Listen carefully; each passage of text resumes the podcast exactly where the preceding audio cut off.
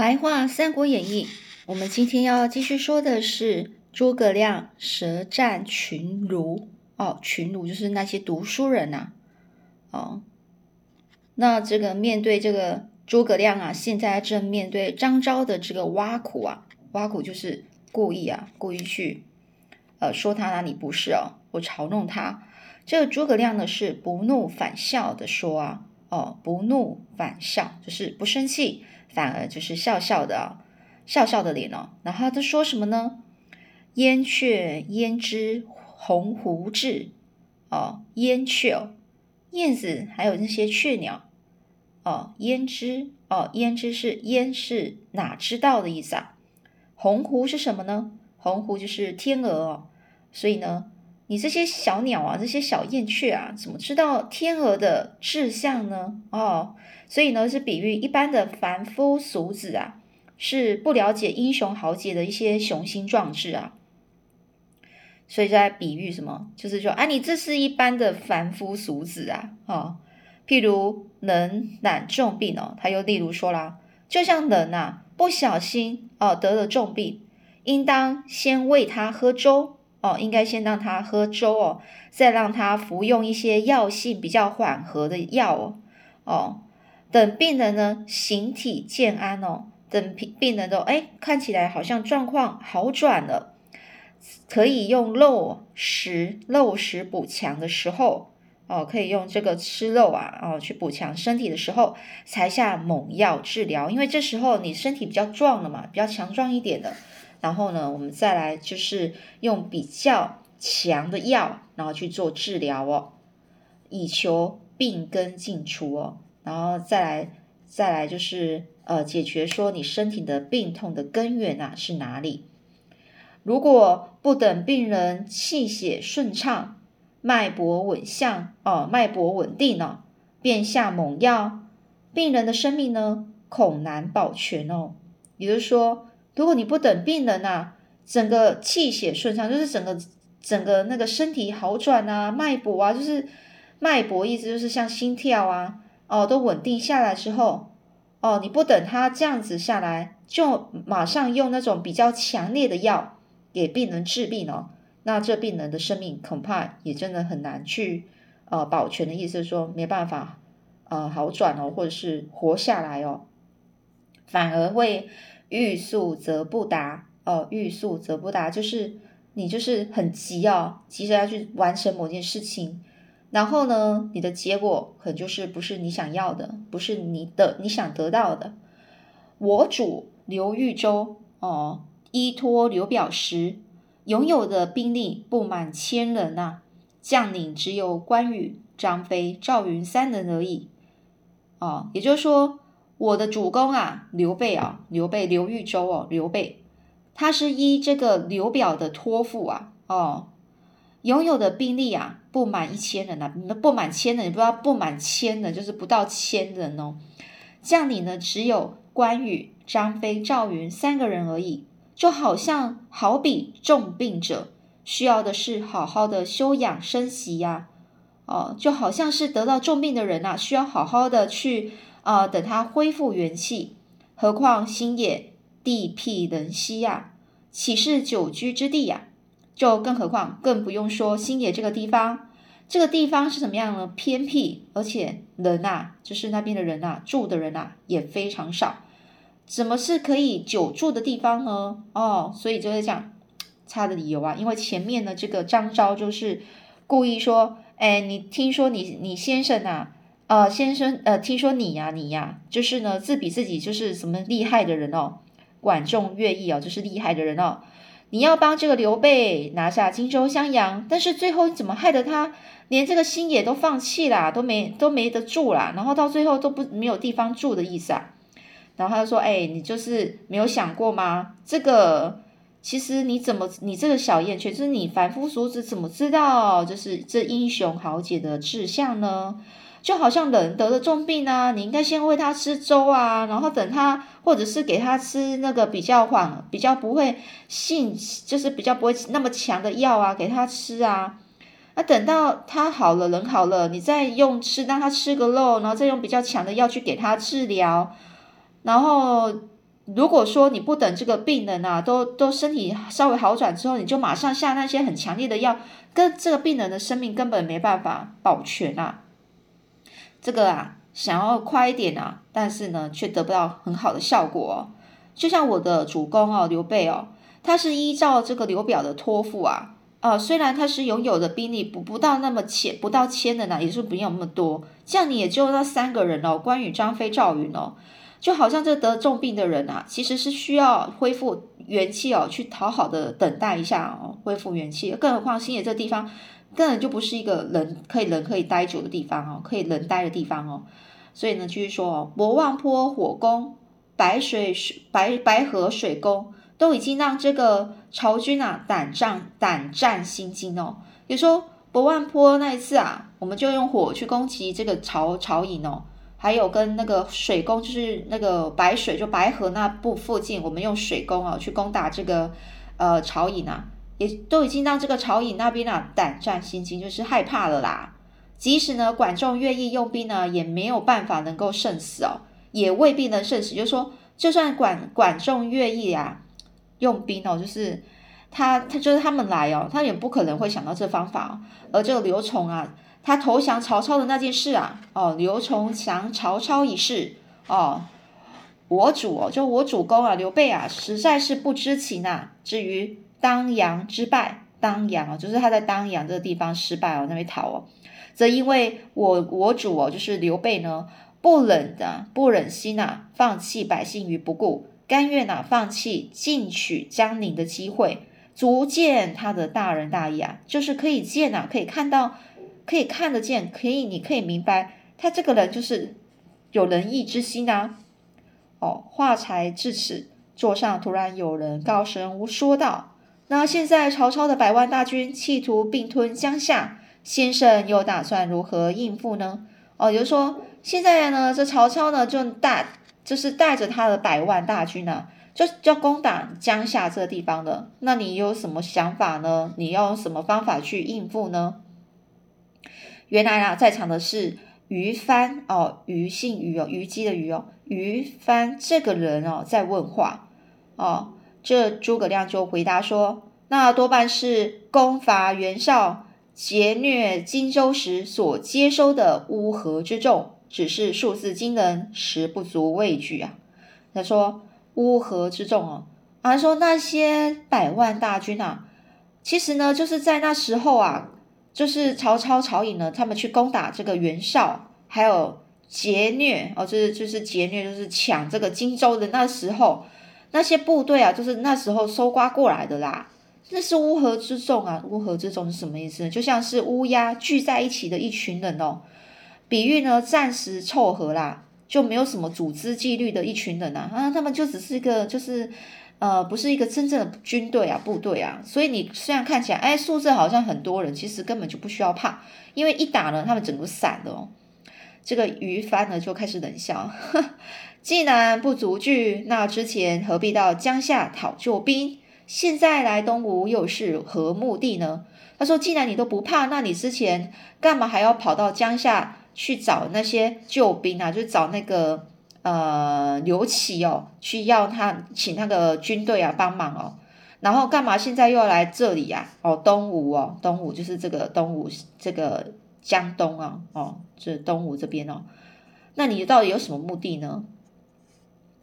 这个这个诸葛亮就说啊，寡不敌众，以刘豫州的仁义之师，怎么能挡得挡得了这个曹操百万残暴之兵呢？哦，寡不敌众。就是我的军队很少啊，我就我军队比较小啊，我根本没打不过那么多的呃军队嘛，哦，那个一大群人嘛，那个百万大军嘛，而且呢，以这个我刘备啊，主公刘备这仁义之师啊，仁义之说他真的很很有仁爱之心的人啊，怎么挡得了这曹操的百万残暴的兵队呢？哦，非常残忍的兵队，所以呢，会退守下口，也是为了等待时机呀。哦，我为什么要退守哦？就是到这这个江夏口，就是那个江夏的附近那个地方夏口哦，也是因为要等待时机啊。反观你们哦，哦，不缺兵，也不缺粮，又有长江作为天然屏障，却不顾天下人的耻笑，想说服自己的主上投降朝贼。哦，比起来，刘豫州还真的是不畏惧朝贼呢。他说：“哎呀，反观你们哦，啊，现在我看我回来看你们哦，你们呢不缺兵呢，也不缺粮食啊，而且又有这个长江作为天南屏障的意思，就是这个地理的优势哦。”就是曹营的人啊，没办法马上攻攻下来，是因为长江隔着长江啊。那曹军呢，他们水兵啊就比较不擅长，比不擅长水兵哦，就是打在打水战，打水战哦。所以呢，你们又有天然的屏障，他也不会马上攻过来呀。哦，但是你们却不顾天下人的耻笑啊，就是大家都在笑你们呐，羞羞脸哦，想说服自己的，想要说服自己的那个主上，也就是主公哦。就是主他们的主公，就是那个东吴的主公，就是呃，那谁啊？啊，哦，孙权哦，哦，所以呢，啊，你们就是还要说服孙权啊，去投降这个曹操啊？哎呀，比起来啊，我跟你比起来，我们刘备啊，还真的是不怕什么曹操呢，就曹贼呀，曹贼的曹操。这个诸葛亮说的这么义正辞严哦，就讲的非常呃，这个很有理由的啊，说的就是让让那个这个于帆这个人啊哑口无言啊，哑口无言，就像哑巴一样说不出任何话来了啊。忽然又有一个人就问啊，你倒是说说曹操是个怎么样的人呢？这诸葛亮注意到这个质问的人是薛宗哦，薛薛宗这个人哦。不假思索的说啊，不假思索就不需要思考，就直接说出来了哦。他直接不用想了啦，就直接说，就是汉室的贼臣啊，还有什么好说的哦？他就是就是一个贼呀，哦，他就是故意要去篡，就是得到那个汉室的这个王王位啊，这有什么好说的啊？哦，不用讨论啊，这薛宗啊就。讥讽的说，讥讽就嘲讽啊，就嘲笑他。可是汉室气数将尽啊，曹操却拥有三分之二的天下，众人竞相归顺，归顺哦。刘豫州不服天命，想和曹操争强斗胜，好比以软击石，岂有不败的道理啊？说。可是呢，那个汉朝啊，这个王室啊，就已经气数将尽，哎，就快死了啦。也就是说，他就快亡国了，你就不用再再再帮他了啦。而且曹操目前啊，就已经拥有了这个土地三分之二的土地，也就只剩三分之一他没有得到而已，其他可能都得到了啊。这众人呐，竞相归顺哦，每个人都在那边抢着抢破头要去去归顺他啊，然后投降他啊，哈啊。这刘备啊，就不服天命啊，啊，就是说上天都这样安排了，你还不服气，想和曹操争强斗胜哦，准备争哦，跟他争哦，好比以软击石哦，就好像拿着鸡蛋去丢石头哦，比喻是自不量力啊，哦，呃，那岂有不败的道理？说怎么可能不失败呀？这诸葛亮严斥说，严斥就是很生气的斥责，是告诉他说，薛敬文。你怎么敢说出这种无父无君的话呢？人生天地间，就是以忠孝为立身之本。你既然身为汉室臣子，见到曹操这种犯上作乱的臣呃贼臣哦，不去讨伐他，反而说他拥有天命，你是个无父无君的人，没资格和我说话啊！说的这个薛宗啊，整个是满面羞惭哦哦，他就说。这个诸葛亮就很生气的斥责，就责呃，就是斥责的意思，就是责备他啦。说哎，直接讲他的名字哦，薛敬文，你他薛宗哦，薛宗他是字敬文哦，叫薛敬文，你怎么可以说这种什么无父无君哦，就你们轻视自己父亲、轻视自己的君主的话呢？哦，人生天地间哦，就是这个整个这个你的所在的地方哦。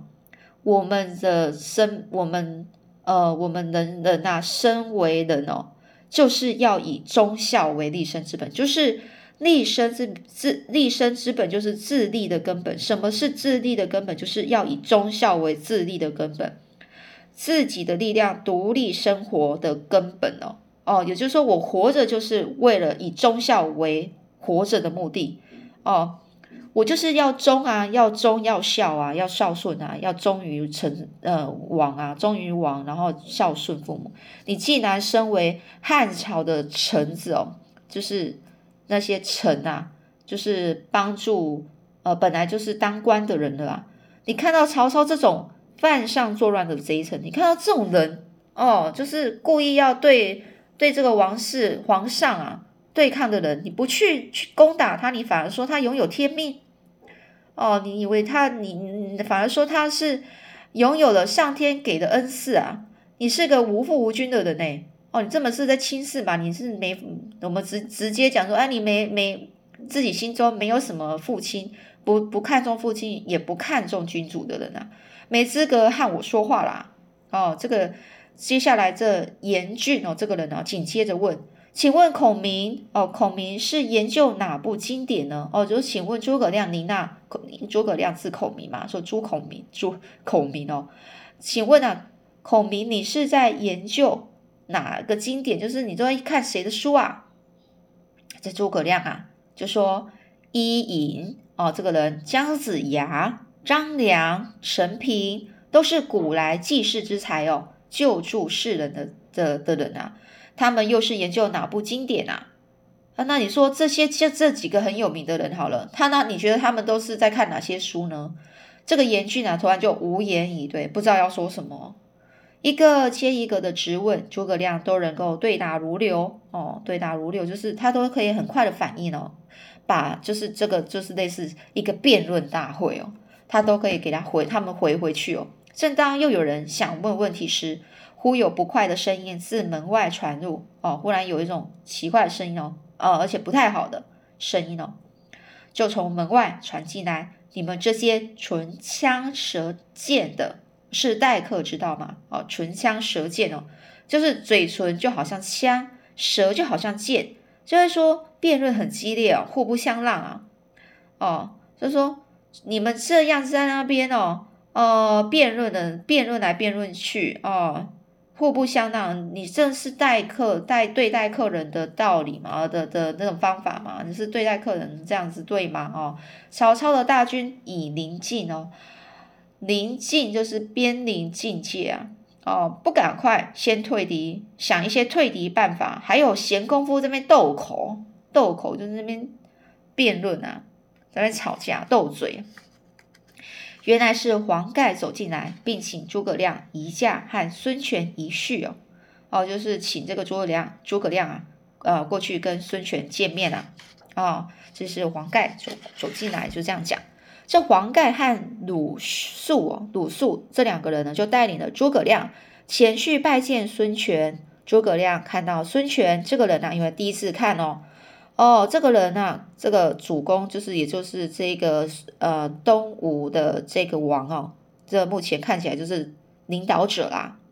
这个人看起来闭眼哦，闭眼子子虚哦，也可以说闭眼子男哦，男哦，就是那种胡须的意思啊，所以可以讲闭眼子虚哦，就是人啊，看起来就相貌堂堂啊，很很有气势，很很威武的感觉哦。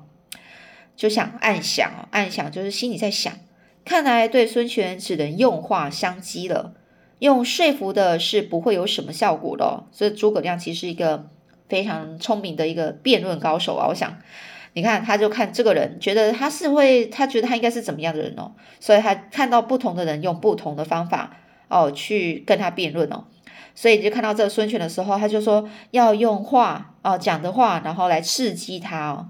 哦，不可以用说服，不会不能用说服的。你要让他自己想做哦哦，要激他去自愿要去做某件事情哦。诸葛亮就马上说：“呃，不假。曹操原先哦，也就是说呃，因为呢，这前面呢，孙权就问了，曹操号称有百万大军哦，就当这个孙权就问了，曹操号称有百万大军，这百万之数是真是假？哦，就说。”哎，听说那个曹操好像有什么百万大军，是那么多的人哦，军队那么大，那是真的假的啊？诸葛亮就马上说不假，曹操原先就有二十万大军，这平了袁绍之后，又得五六十万大军哦，五六十万军队，在中原又新招了三四十万军，现在又得荆州二三十万军，算算大军可能不下一百五十万吧。我只说百万，是怕吓到你们。而且曹营足智多谋、能征惯战的将士有一二千人。现在北方大抵平定，所以一路南下，企图并吞江东啊！在说什么啊？就说问他是不是真的？他说啊，不假，就是是真的哦，不假就是真的啦。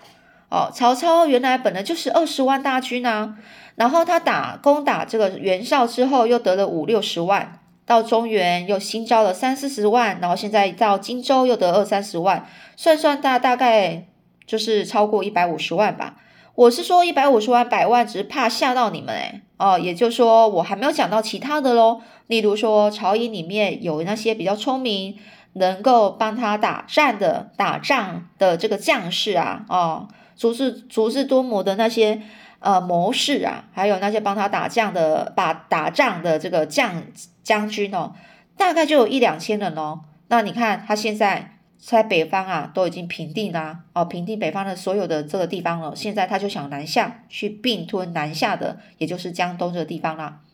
这孙权就问：既然这样，足下认为我们战或不战呢？哦，他就说：既然是这样的话，那你认为我们到底要要去对抗这个曹操曹军吗？还是不要呢？哦，那诸葛亮又是怎么说呢？我们下次再继续说喽。